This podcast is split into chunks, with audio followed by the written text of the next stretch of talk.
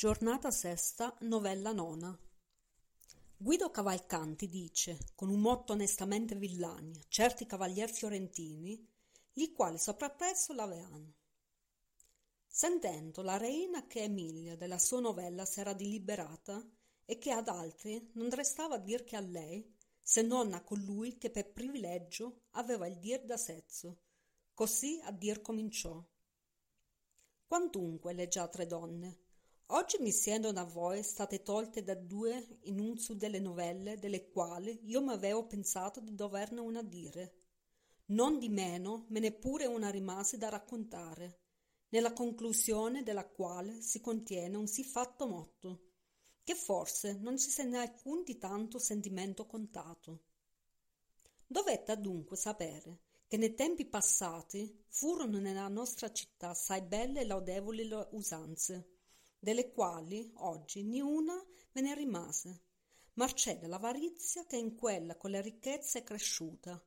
la quale tutta la discacciate,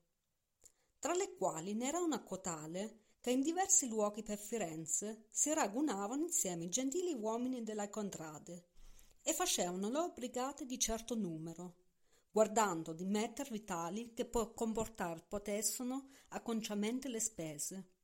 Oggi l'uno, domani l'altro, e così per ordine di tutti mettevano tavola, ciascuno il suo dì a tutta la brigata, e in quella spesse volte onoravano i gentili uomini forestieri quando ve ne capitavano, e ancora dei cittadini similmente si vestivano insieme almeno una volta l'anno,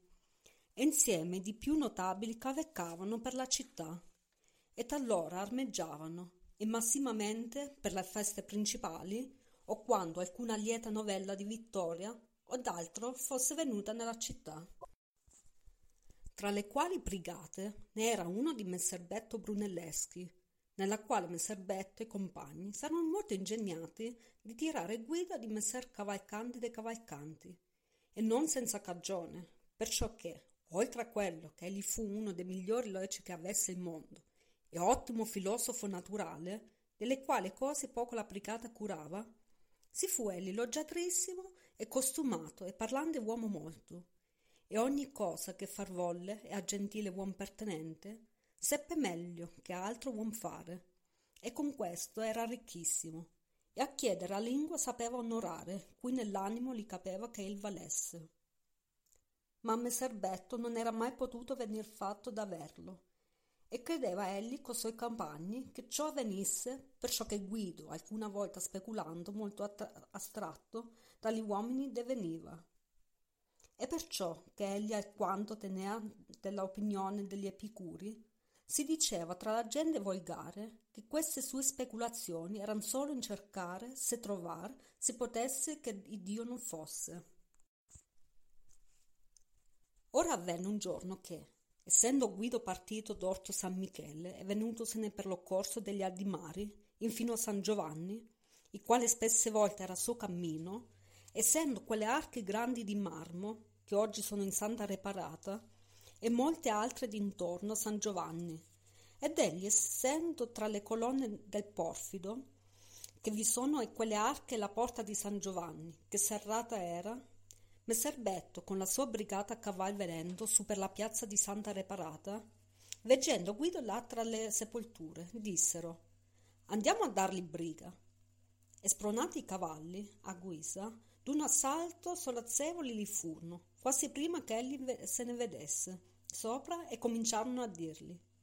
Guido, tu rifiuti d'essere di nostra brigata, ma ecco, quando tu avrai trovato che Dio non sia, che avrai fatto? Quali Guido, da lor veggendosi chiuso, prestamente disse Signori, voi mi potete dire a casa vostra ciò che vi piace. E posta la mano sopra una di quelle arche, che erano grandi, siccome colui che leggerissimo era, prese un salto e fussi gittato dall'altra parte, e sviluppatosi da loro se ne andò.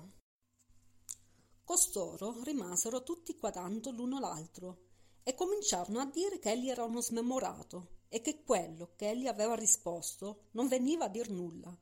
Non ciò fosse cosa che quivi dove erano, non avevano essi a far più che tutti gli altri cittadini,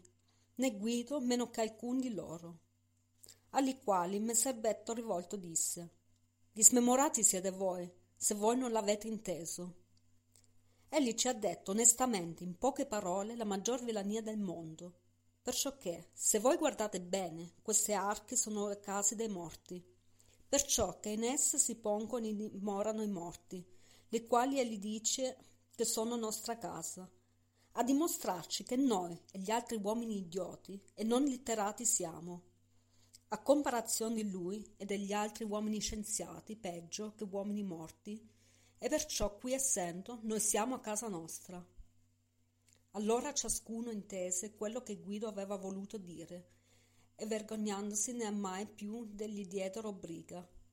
e tennero per innanzi messer Betto sottile e intendente cavaliere.